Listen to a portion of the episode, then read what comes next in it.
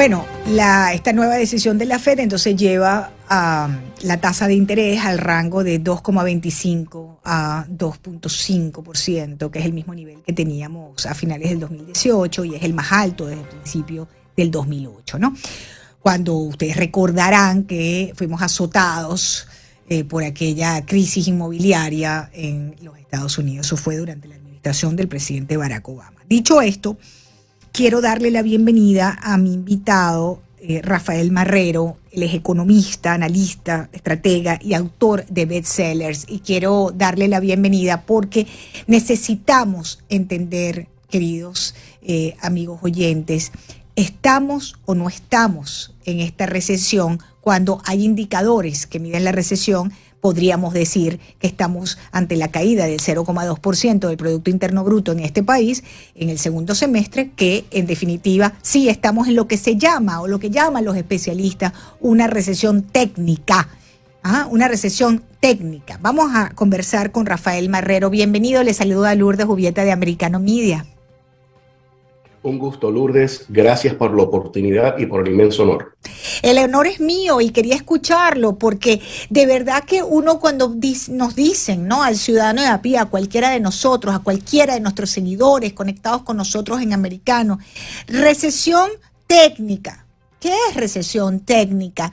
Porque la verdad es que nada tiene de técnico ir al supermercado hoy en día a comprar los alimentos. Nada tiene de técnico ahora que viene la temporada de regreso a clase de las madres y padres, entendiendo que comprar útiles y uniformes, que eso eran como unos 250, 300 dólares por niño, está sobre 800. Eso tiene poco de técnico. Entonces a veces pareciera que los términos no están, digamos, están tan divorciados de la realidad de cualquiera de nosotros, de cualquier ciudadano de a pie.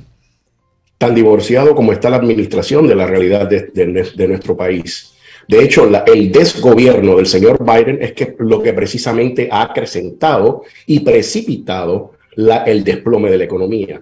Miremos los indicadores socioeconómicos, los números no fallan y me remito a las evidencias. Número uno, en la actualidad nacional tenemos precios elevadísimos, como usted acaba de señalar.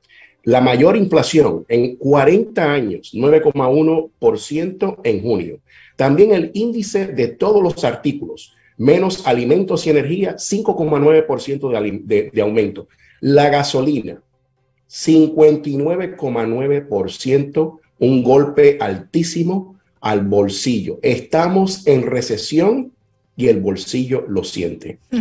La energía ha aumentado un 41,6%, el mayor aumento desde 1980. Los servicios de gas, 38,4%. La electricidad en el hogar, ni hablar. Ustedes han visto las facturas de la FPL últimamente. Los alimentos, un 10,4%, mayor aumento desde el 81. Los carros nuevos, señores, 11,4%. Los camiones y los carros de uso, un 7,1%. La vivienda ha aumentado un 5,6% y la ropa un 5,2% y los servicios médicos casi un 5%. Usted se imagina ante la desaceleración de la economía, de una contracción del Producto Interno Bruto del 1,6 en el primer trimestre y ahora del 0,9 de lo que ellos han ajustado estadísticamente. Repito, esta es una reducción, un, un ajuste estadístico de la inflación. La inflación en realidad está mucho más alto Exacto. de lo que quieren admitir ellos. De hecho, yo creo que ya hemos pasado el 11 o 12% real de inflación.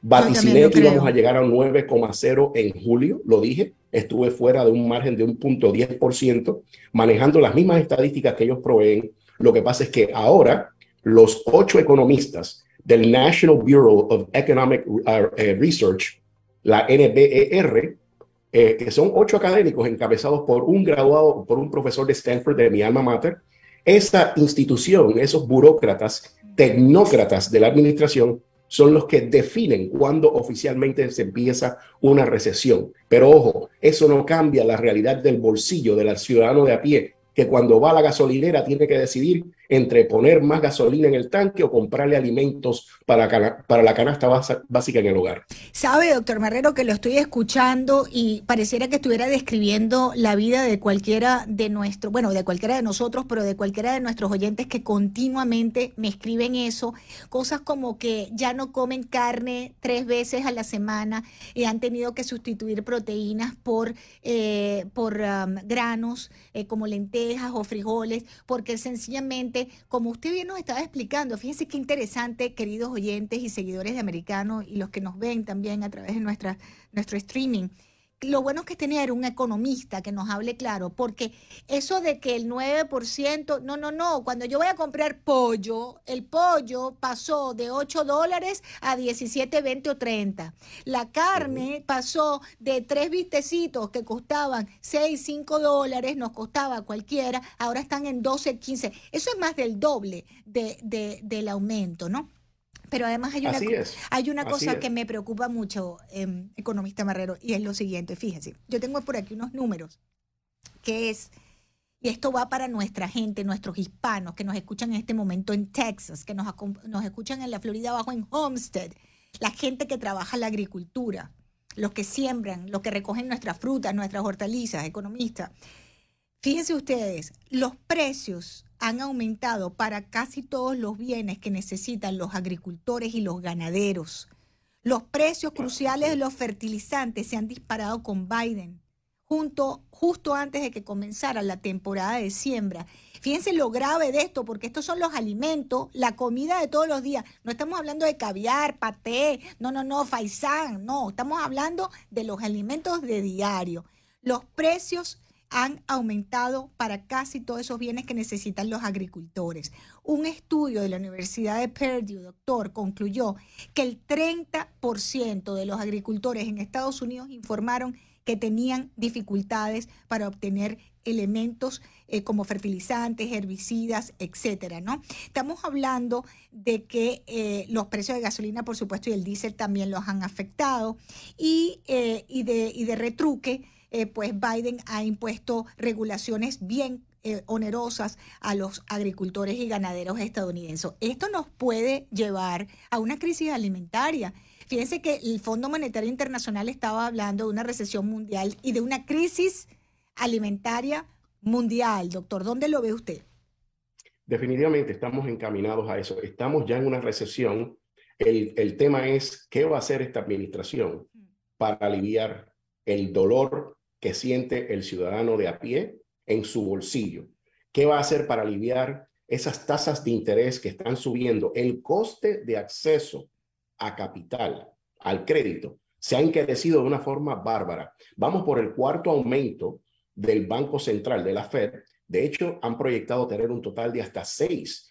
Dijeron inicialmente que este de 75 puntos básicos sería de un, punto, de un por ciento completo.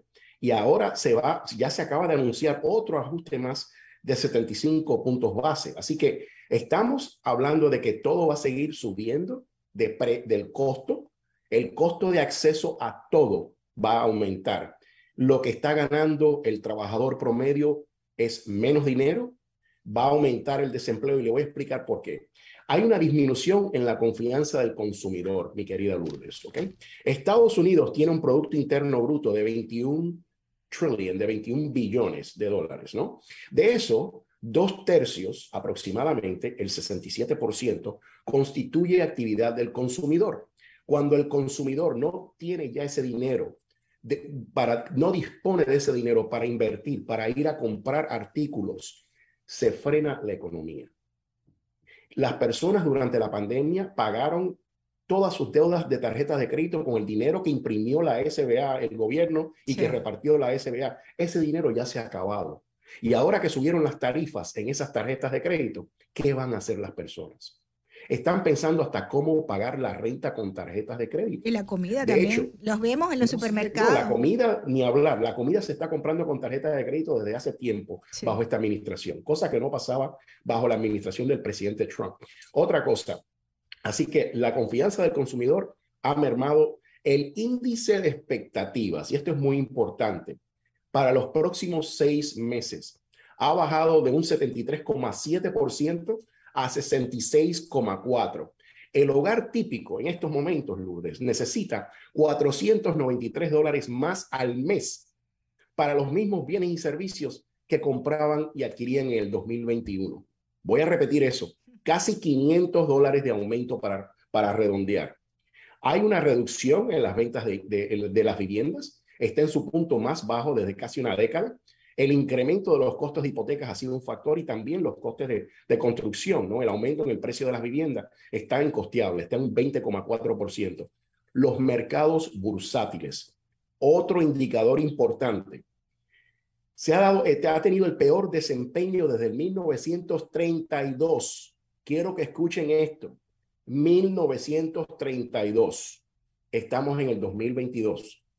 La tasa actual de desempleo se estima que, que habrá un alza a un 4,6%. Está actualmente en un 3,6%. Y de hecho, los reclamos por seguro de desempleo están aumentando en las últimas semanas.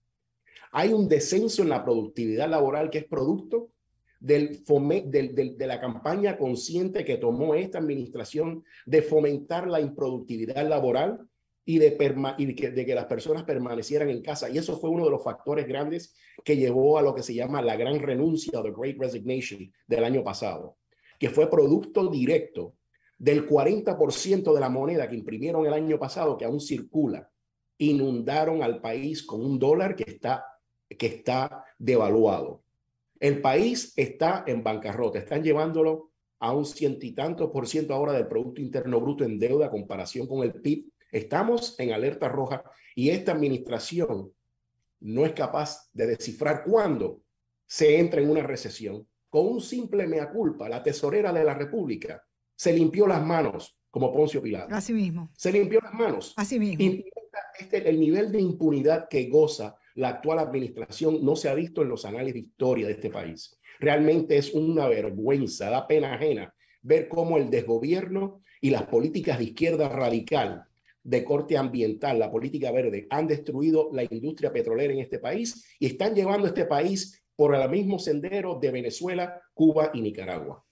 Estamos conversando con Rafael Marrero, economista, analista, estratega y además autor de varios bestsellers, eh, queridos seguidores de Americano. Yo me pregunto, doctor Marrero, nuestros oyentes en este momento que tienen tres trabajos para tratar de llegar a 15 y último, cantidad de personas que nos refieren que no pueden pagar sus deudas. No es que no quieren, sino que no pueden, no les alcanza. No puedes trabajar las 24 horas del día. Tienes que, o sea, no, no, eso no es posible, no eres una máquina.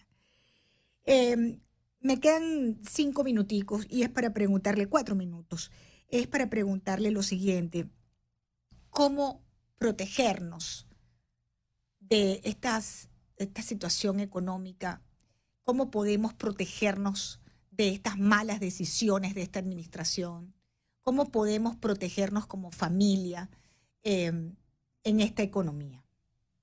Hay medidas a corto, mediano y largo plazo. ¿Okay? Estamos hablando ante una situación donde se ha desplomado la inversión, el consumo y las transacciones, y hay empresas cerrando y recortes salariales y ante la imposibilidad de pagar las deudas, el ciudadano de a pie debe enfocarse en las siguientes acciones. Número uno, crear un fondo de emergencias, muy importante y muy difícil, ¿no? Porque no alcanza para pagar lo básico. ¿Cómo ahorras? hemos perdido la capacidad de ahorro, entonces ¿cómo se hace? Hay que cuidar el empleo y buscar otras fuentes de ingresos adicionales. Esto es un llamado al emprendimiento. Hay que seguir eh, el emprendimiento y no dejar que el gobierno destruya la clase media de este país, que es la, el sostén de la economía y evitar compras compulsivas y recortar servicios no prioritarios en estos momentos. Lo más importante de todo, mi querida Lourdes, es que tienen que salir a votar en noviembre ah, para cambiar el balance de poder en la legislatura y elegir una legislatura y un Senado que sea conservador, que le ponga un freno al gasto desmedido y al desgobierno del señor Biden y toda su comparsa. No podemos virar la cara, no podemos hacernos los suecos ante la situación. Tenemos que tomar acción y también hay que peticionar al Congreso para que empiece a probar el Made in USA para crear empleos en nuestro país. Mm. Tenemos el deber patriótico de repatriar nuestra cadena de suministro, de traer toda la producción a nuestras costas para generar empleos en Estados Unidos, porque bien es sabido que los empleos en Estados Unidos pagan mejor que los empleos de mano de, de, mano de obra esclava que hay en Asia, específicamente en la República Popular China. Made in USA hecho en América, hay que repatriar nuestra cadena y crear empleos aquí. Ah, entonces, recapitulando para nuestros oyentes de la manera más sencilla para todos, ¿no? Eh, tratar de ahorrar, pero también no endeudarnos y además de paso como está ligada la decisión económica a la decisión política, pues salir a votar eh, en agosto y en noviembre para que haya un cambio político eh, en, lo que es el Congreso y en las autoridades locales también, porque las tenemos que, votar por eso también, y eh, esperar pues aguantar lo mejor que podamos en esta situación. Economista Marrero, gracias por acompañarme. A ustedes, muchísimas gracias. Les recomiendo que lean mi libro América 2.0, La Guerra de Independencia. Está en Amazon. en Amazon. Perfecto. Correctamente. Y habla precisamente de los orígenes de esta crisis, que empezó todo en China con ese virus del Partido Comunista Chino, que realmente ayudó a la hecatombe, llevó a la hecatombe a la economía mundial y a la muerte de millones de personas. Qué interesante. Rafael Marrero, ponemos su nombre en Amazon, Rafael Marrero, economista, y ahí tenemos el libro. Rafael Marrero, América 2.0, sale el libro, correctamente. Bueno, pues le agradezco muchísimo. Ya saben, en Amazon pueden comprar, el, adquirir el, libro de este extraordinario economista, estratega, autor de, de bestsellers, Rafael Marrero. Gracias por explicarnos a todos y sobre todo a la audiencia de americano de manera tan sencilla esta situación terrible que tenemos en este momento en materia económica. Queridos amigos oyentes, estamos en recesión formalmente eh, eh, explicado pues de, por este economista. Nos dicen que eh, Estados Unidos ha entrado en recesión tras una caída del 0.2 del Producto Interno Bruto en el segundo trimestre. Y bueno, eso es una recesión técnica, queridos seguidores de Americano.